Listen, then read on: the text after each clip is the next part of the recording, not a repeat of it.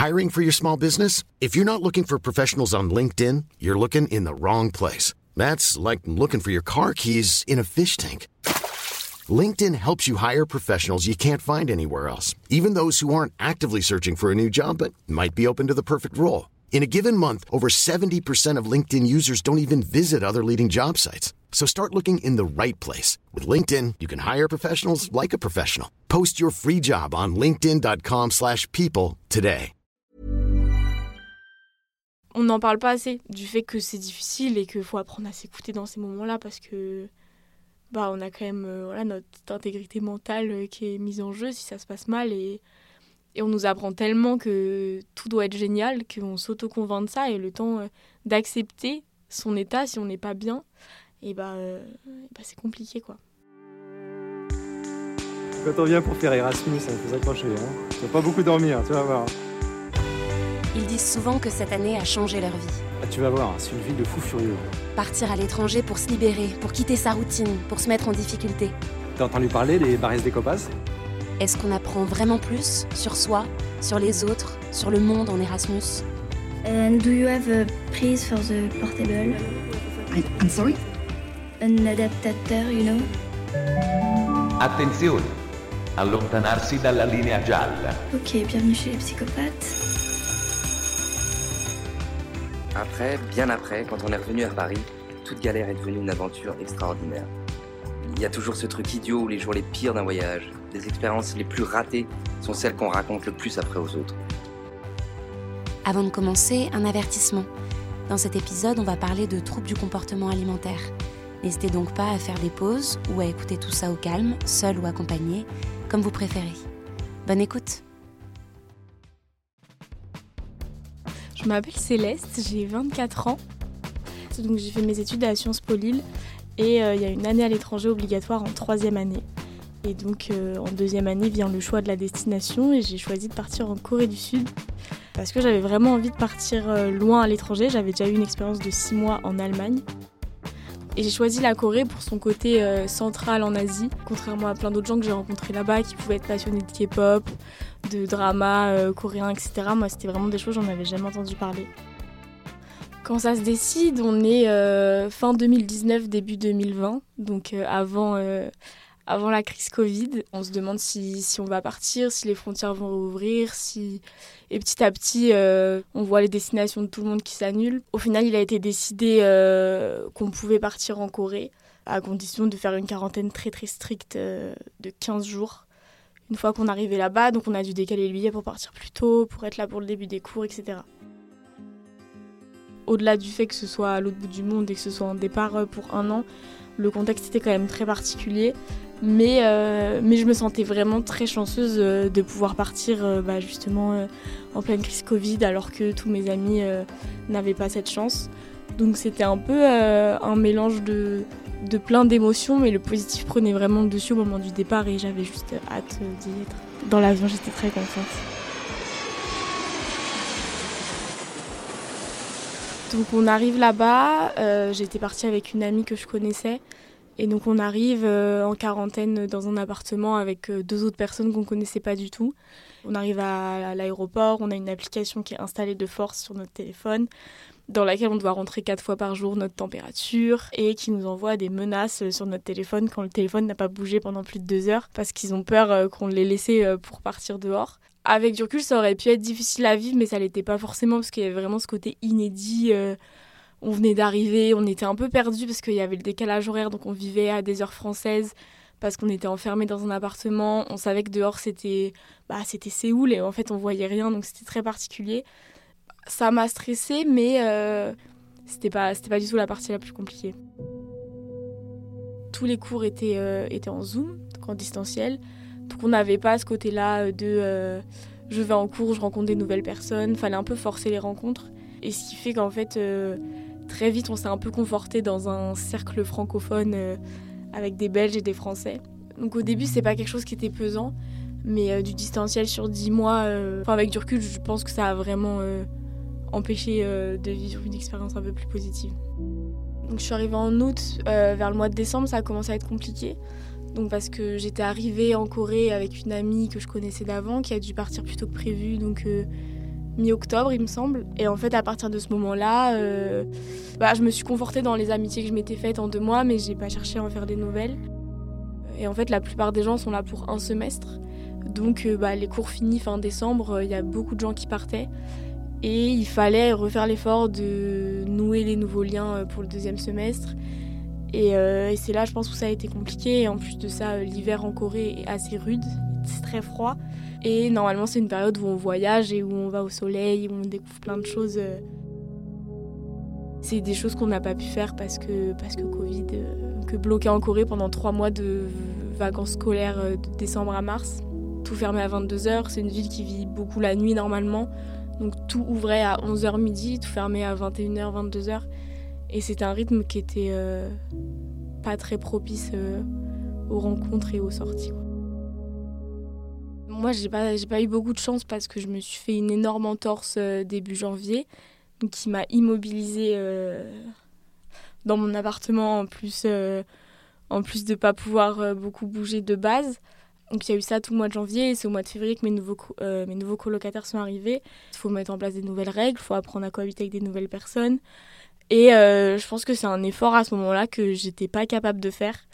Et donc je me suis vraiment isolée dans ma chambre et euh, je, parlais avec les gens mais j'avais pas envie de faire d'efforts. euh, Le moindre truc pouvait m'énerver. Enfin, en fait ça, s'était tellement bien passé pendant six mois que euh, pour moi c'était un peu une fatalité que ça allait mal se passer. À la fois j'avais pas, j'avais pas l'envie ni même la force de rencontrer de nouvelles personnes, de m'adapter à, un nouveau mode de vie. Donc c'est plutôt l'isolement qui a pris le dessus à ce moment-là.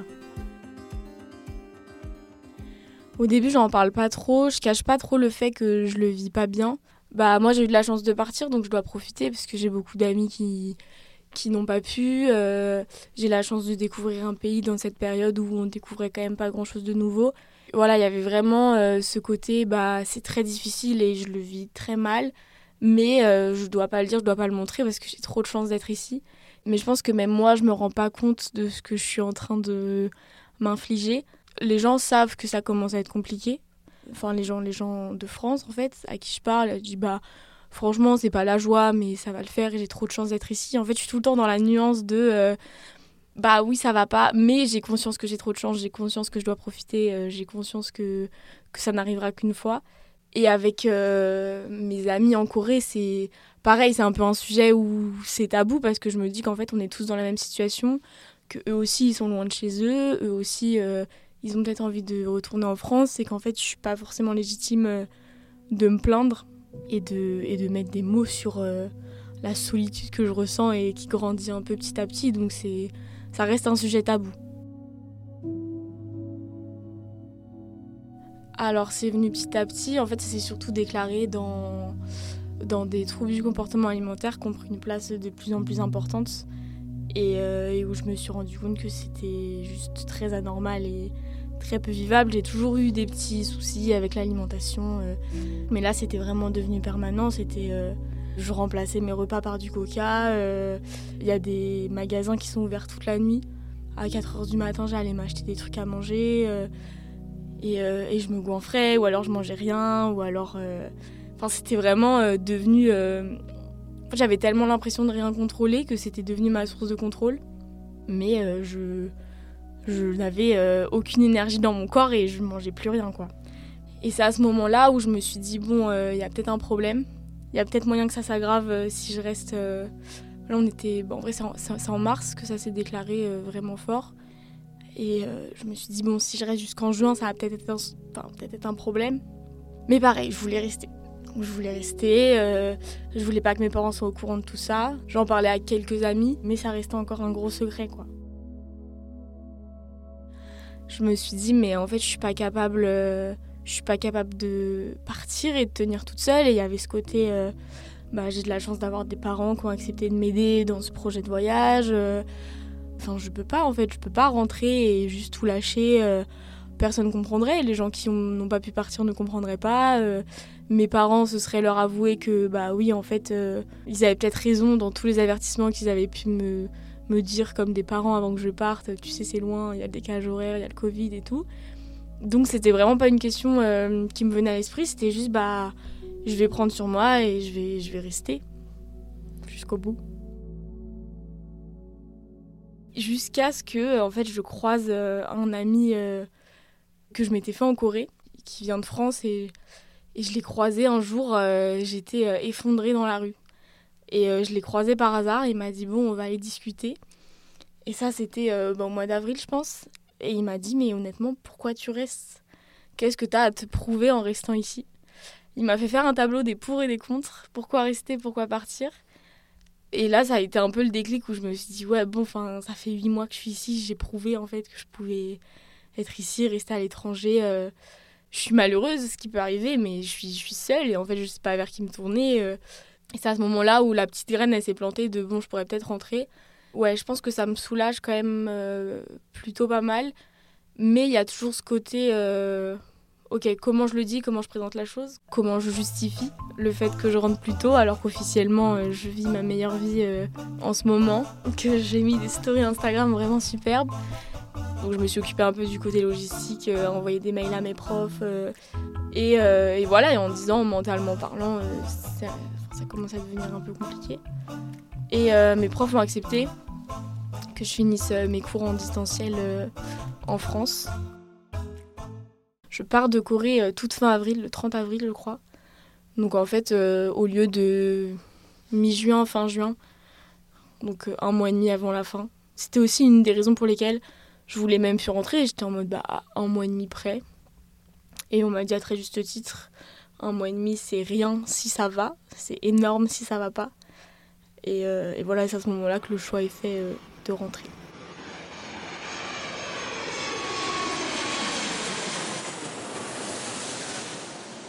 Alors le retour euh, très en denti parce qu'au début vraiment euh, trop contente, euh, je revois tout le monde, ça fait trop plaisir, ça fait quand même... J'étais quand même partie pendant 9 mois au final, donc c'est quand même assez long. Les premiers jours c'est c'est vraiment top, je me pose pas trop de questions et après je commence à prendre les cours la nuit.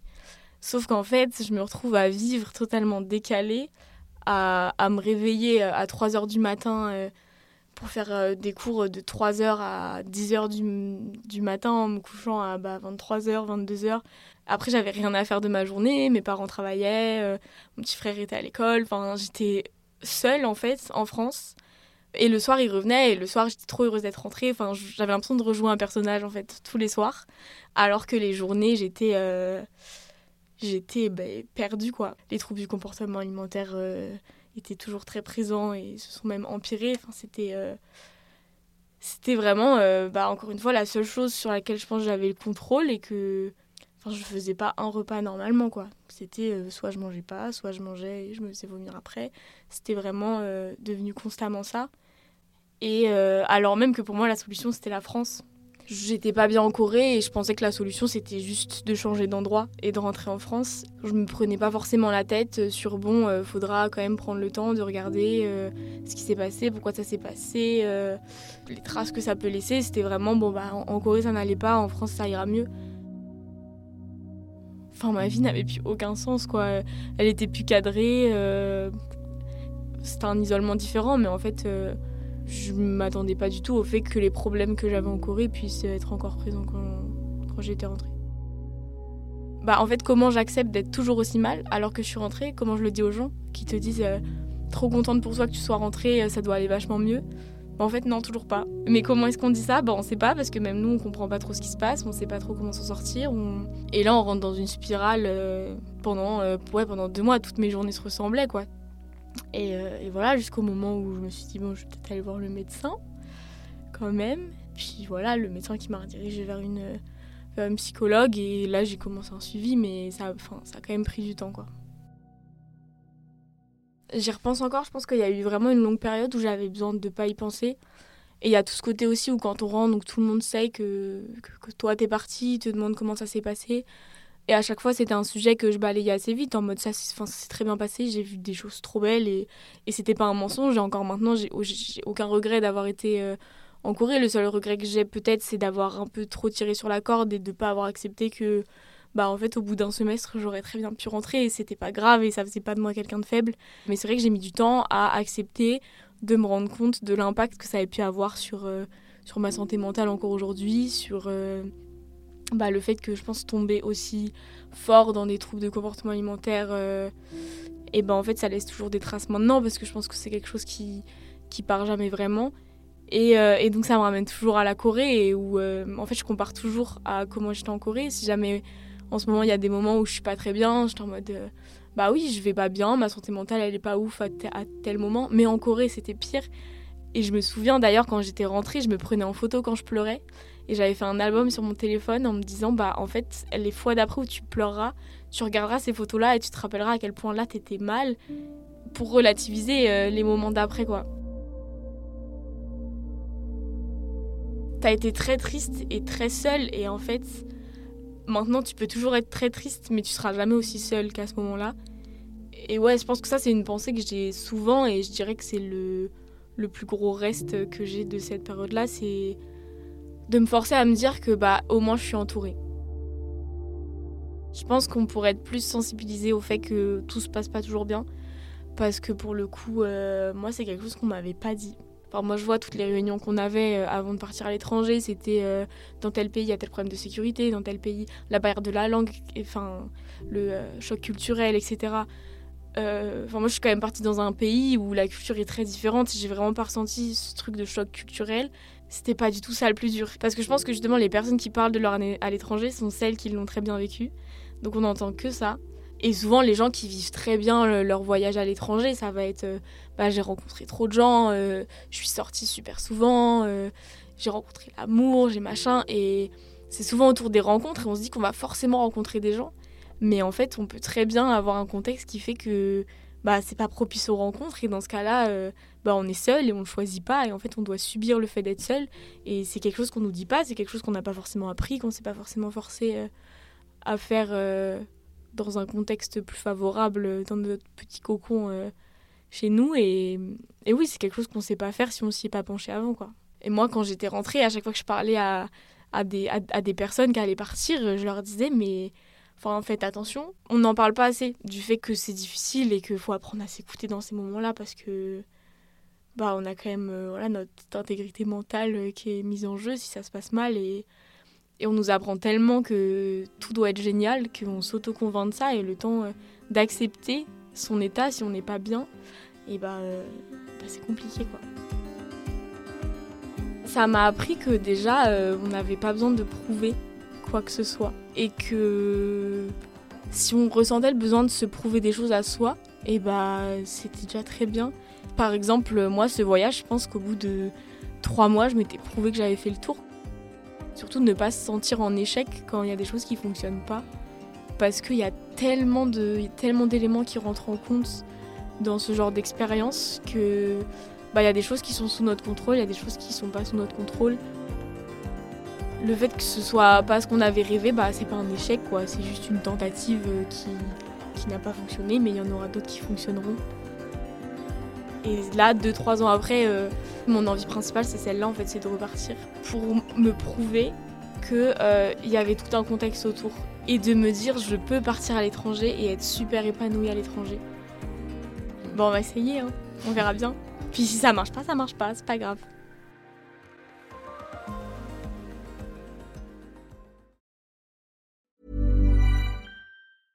Mom deserves the best, and there's no better place to shop for Mother's Day than Whole Foods Market. They're your destination for unbeatable savings, from premium gifts to show-stopping flowers and irresistible desserts. Start by saving 33% with Prime on all body care and candles. Then get a 15-stem bunch of tulips for just $9.99 each with Prime. Round out Mom's menu with festive rosé, irresistible berry chantilly cake, and more special treats. Come celebrate Mother's Day at Whole Foods Market.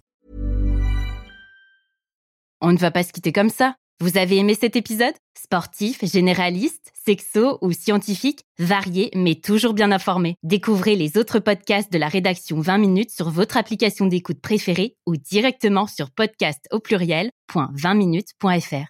Et merci de nous avoir écoutés.